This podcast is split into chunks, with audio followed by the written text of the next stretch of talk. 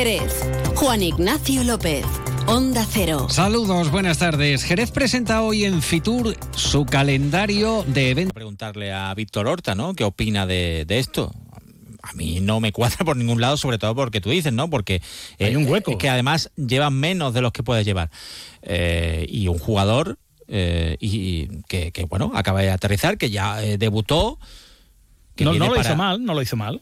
No, no, es que no, no, no se entiende, ¿no? Y además hay otros futbolistas que en fin, están prácticamente fuera de la dinámica del equipo. es que va Jordán, viaja Jordán y no viaja Aníbal. No. Por ejemplo, no, Es que, de verdad. No cuadra nada. Tengo muchísimas ganas de saber, a ver si esta noche los compañeros en el Metropolitano le, pueden preguntar por, por, que explique Quique esta, esta ausencia. Insisto, es, es, es doblemente extraño. Por un lado, no lleva al último fichaje, eh, que ya ha debutado, con lo cual si ha debutado y además jugó creo que prácticamente media hora, es que está bien físicamente pero es que eh, hay un hueco, o sea, que es que podía llevar a un futbolista más.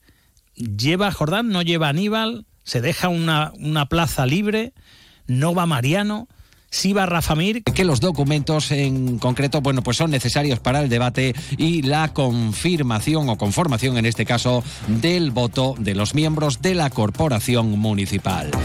La confluencia denuncia irregularidades en el proceso de elección del nuevo director del Teatro Villamarta. Aseguran que se modificaron los requisitos incluidos en las bases, expirado el plazo de presentación de las solicitudes al no incluir ninguna lo requerido.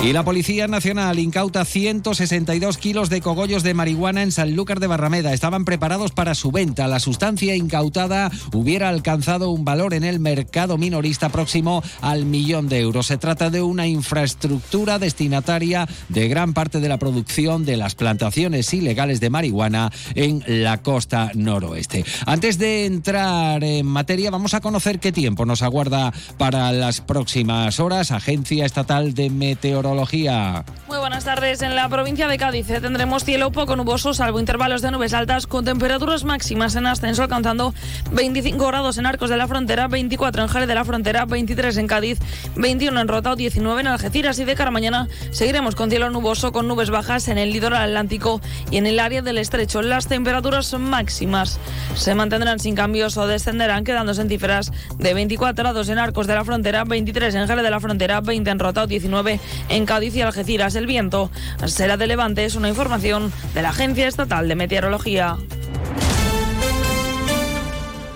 Lo dicho, Jerez y la provincia de Cádiz ya están en Fitur. Eh, precisamente la Feria Internacional del Turismo hoy jueves acoge el Día de la Provincia y el Día de Jerez. El acto de presentación tiene lugar en este preciso instante en el pabellón de Andalucía, el número 5 en IFEMA. Y como acaban de escuchar en voz de la presidenta Almudena Martínez del Junco, la Diputación de Cádiz incide una vez más en la desestacionalización del turismo en la provincia como reto. Uno de los grandes atractivos es el clima, eh, como ha destacado Martínez. Se presenta el calendario de eventos de Jerez 2024, teniendo como soporte la emisión de un vídeo en cuya grabación ha participado el popular eh, cantador y humorista Luis Lara. Además, eh, participará el director de la Vuelta Ciclista a España, Javier Guillén, y el CEO de Dorna Sports, Carmelo Ezpeleta. Escuchan a María José García Pelayo, alcaldesa de Jerez. Una ciudad única, distinta y especial. Yo no quiero menospreciar a ninguna otra, pero es verdad que si alguien quiere conocer lo auténtico de la vida,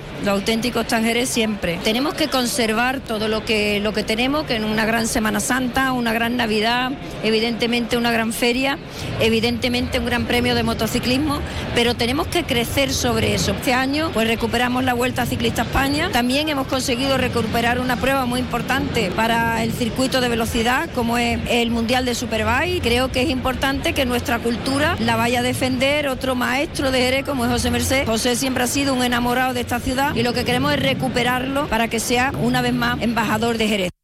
También hay municipios que se estrenan en Fitur, como es el caso de San José del Valle, que enarbola el centro geográfico de la provincia con una oferta de interior, naturaleza y turismo activo. Antonio González Carretero es el alcalde del Valle.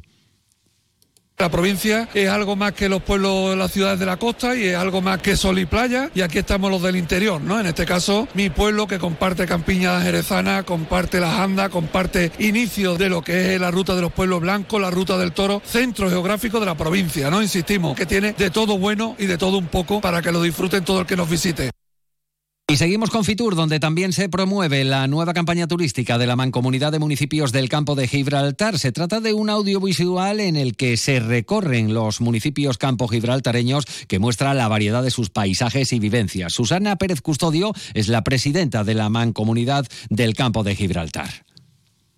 Somos ocho municipios, somos ocho soles, que cada uno tenemos un producto muy definido y muy propio. Lo que ocurre es que la comarca cuando la une tenemos todo. Tenemos playa, tenemos interior, esos dos parques naturales, tenemos una gastronomía inigualable, tenemos patrimonio que además me consta que los ocho municipios estamos recuperando. Quiere decir que nuestro producto es de lo más variado, de lo más diverso y la verdad que con un potencial muy difícil de igualar. Para esta segunda jornada de Fitur, la provincia de Cádiz tiene prevista otra treintena de actos que se suman a los promovidos directamente por la Diputación. No faltan las reuniones profesionales entre las que se tratan temas cruciales para el sector turístico como la conectividad. Estefan de Klerk, CEO de Hoteles Andaluces con Encanto y presidente de la Asociación Provincial de Hoteles de Oreca. Ahora tenemos una reunión para el tema de la conectividad, que es uno de los grandes problemas que tenemos con la provincia de Cádiz, con el aeropuerto de Jerez, trabajando a ver, de, a ver si podemos conseguir que ese aeropuerto de Jerez pues, vaya cada día mejor. ¿no? En general la provincia ha tenido un año fantástico, hemos tenido un año 23 muy bueno y las expectativas para el 24 son buenas también. Por tanto, bien, digamos que la provincia de Cádiz se caracteriza por, eh, por ser un producto de calidad más que de cantidad y es donde estamos trabajando y llevamos mucho tiempo ya.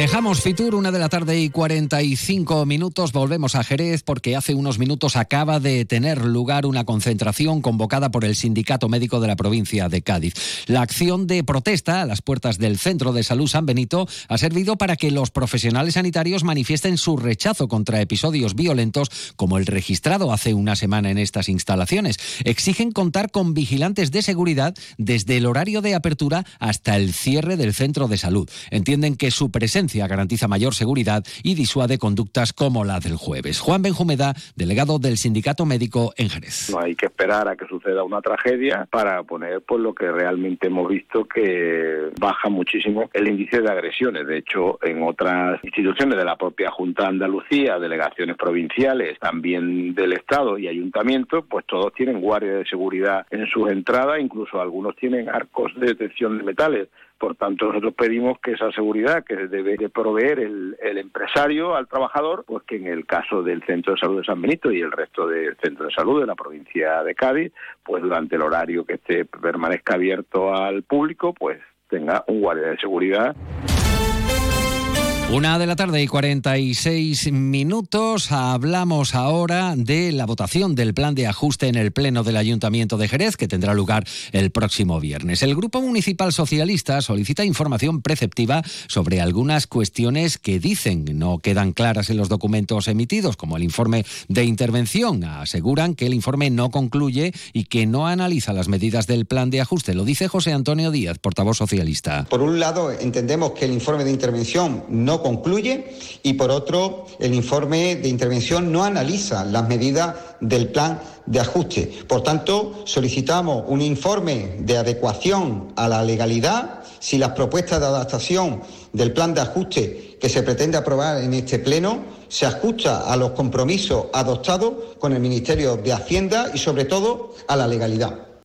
Una de la tarde y 47 minutos continúan en compañía de Onde Acero más de uno Jerez Noticias. Dos días después del nombramiento oficial del nuevo director gerente del Teatro Villamarta, el Grupo Municipal de la Confluencia habla de irregularidades en el proceso de selección, por lo que argumentan su voto en contra. La concejala de la Confluencia, Kika González, considera que el procedimiento ha sido injusto e irregular. Explica que uno de los requisitos que se exigían en la convocatoria, 10 años de experiencia en la gestión de teatro centros públicos de primer nivel se ha eliminado de manera unilateral por parte de la Comisión de Selección una vez expirado el plazo de presentación de solicitudes. Kika González señala que se presentaron 18 solicitudes y ninguna cumplía con el mencionado requisito. El proceso de selección de gerente del Villa Marta, realizado por Fundarte, no ha respetado la eh, igualdad de oportunidades de todos los ciudadanos y ciudadanas. Por eso desde la confluencia hemos votado en contra de esta selección, independientemente y dejando muy claro que no tiene nada que ver con la persona elegida en sí,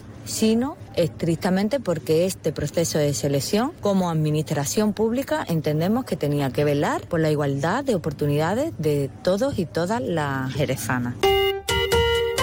Una y 48 minutos. Nos situamos ahora en Sanlúcar, donde agentes de la Policía Nacional han localizado un inmueble ubicado en la colonia de Monte Algaida destinado a envasar cogollos de marihuana. Adquirían gran cantidad de cosechas de plantaciones ilegales de la zona y realizaban allí el envasado y distribución. De esta forma, reducían el volumen de la sustancia, evitando los fuertes olores que posibilitarían la detección por parte de la policía. Contaban con una sofisticada infraestructura con envasadoras y maquinaria para el contado de billetes. La investigación ha permitido detener a cinco mm, responsables o presuntos responsables. En el momento de la actuación policial trataron de quemar la droga. En el marco de la misma operación se ha recuperado un todoterreno robado en Sevilla hace dos años, cargado con 400 litros de gasolina en bidones para embarcaciones que utilizaban. Llegamos así a las 2 menos 10 de la tarde. Continúan informados en compañía de Onda Cero. Esta